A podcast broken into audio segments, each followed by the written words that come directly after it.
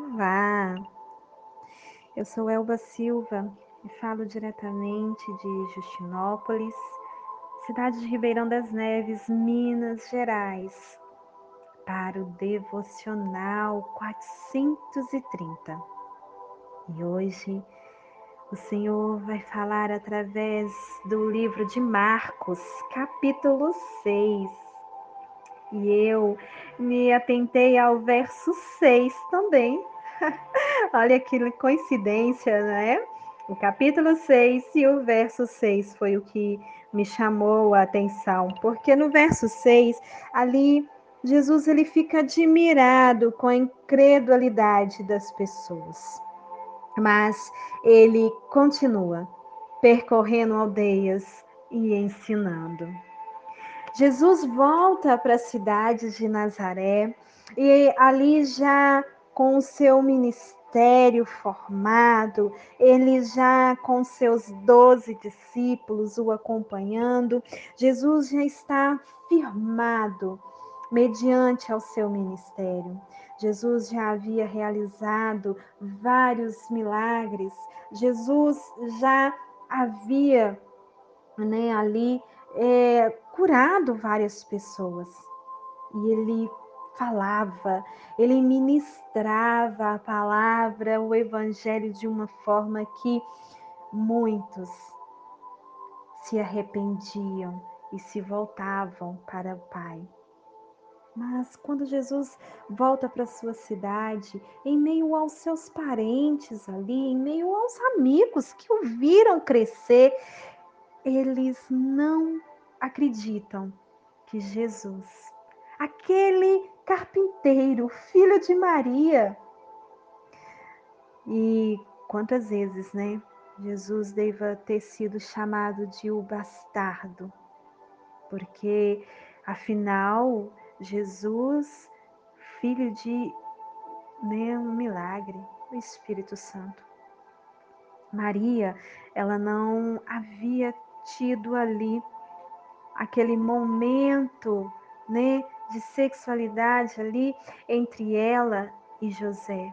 Como ela iria ficar grávida? Com certeza, muita gente ali julgou Maria muitas pessoas ali falavam que Jesus não era filho de José, era o filho bastardo. Mas ele foi criado com amor, com carinho, com respeito, com autoridade. E Jesus, ele cresce exercendo a função do seu pai José, carpinteiro.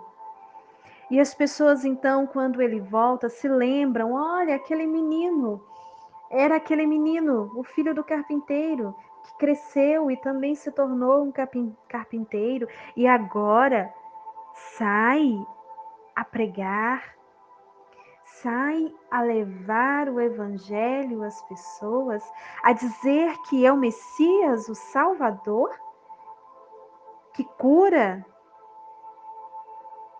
que perdoa pecados? Como assim? Não, é difícil de acreditar. E Jesus deixa claro, né, que justamente no meio dos nossos parentes, é no meio dos nossos amigos que nós vamos encontrar essas incredulidades, porque nos conhece intimamente.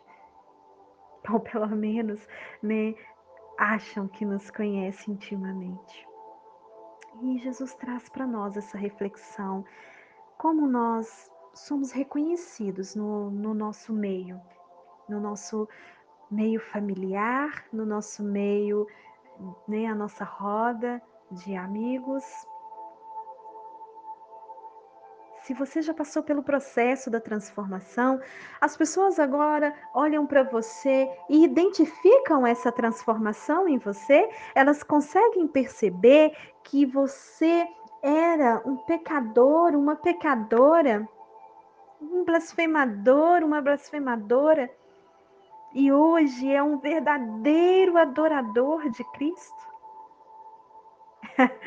ah, eu parei para pensar nisso como parei para pensar.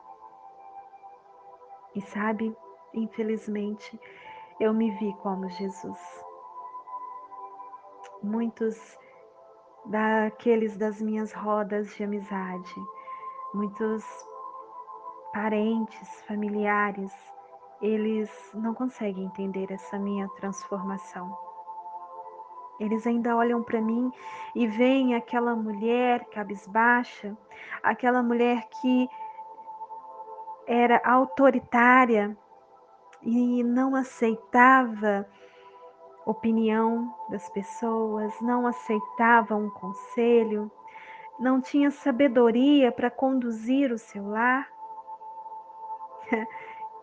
que odiava falar de maternidade.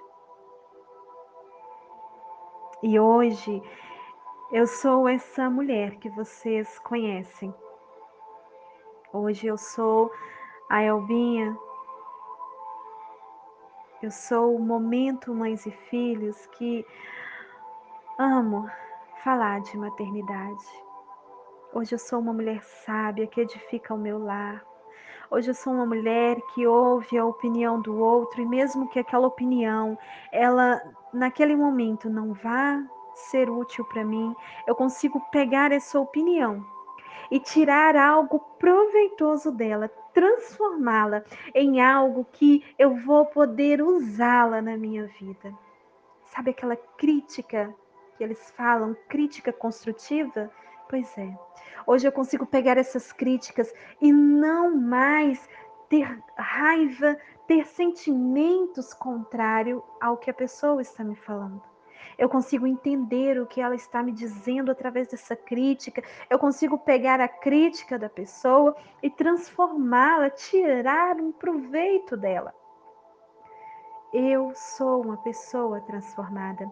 E Jesus era um homem transformado, um homem que agora exercia o seu ministério um homem que carregava sobre si a autoridade de ser o Salvador, mas que preferia servir, que preferia expor a sua autoridade de uma forma servidora, com respeito, com amor, com dedicação ao seu próximo.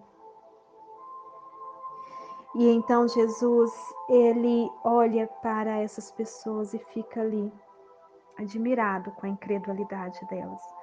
Afinal de contas, elas o viram crescer, elas conheciam a sua história, sabiam que ele era fruto do Espírito Santo, mas não queriam aceitar.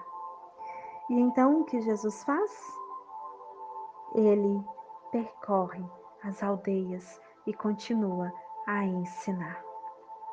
E o que eu e você temos que fazer? Continuar sendo transformados, falando de Jesus para as pessoas, anunciando o Evangelho para outras pessoas, plantando a semente e deixando o Espírito Santo agir. Não olhe para a incredulidade dos seus familiares, não olhe para a incredulidade da sua roda de amigos, da sociedade em que você convive, a comunidade em que você convive. Não olhe isso. Olhe para a sua verdadeira transformação e siga o seu alvo, que é Cristo Jesus. Continue fazendo tudo isso que ele te apresentou tudo o que Ele colocou diante de você para fazer. Não deixe que a incredulidade dos outros atrapalhe a sua caminhada. Continue orando, continue intercedendo, continue liberando cura, continue liberando palavras de transformação, continue buscando por vidas que querem sedentamente conhecer a esse Jesus, mas não conseguem chegar a Ele. Pegue-as pela mão. Ande no caminho com elas. Não desista. Não deixe a incredulidade das pessoas te atrapalhar. Viva o novo, viva a sua transformação, viva a nova pessoa em Cristo que você se tornou. Essa é a mensagem que o Senhor fala no meu coração neste dia e eu deixo aqui para vocês com muito amor, com muito carinho e uma paz enorme no coração. Que a paz do Senhor esteja com todos vocês.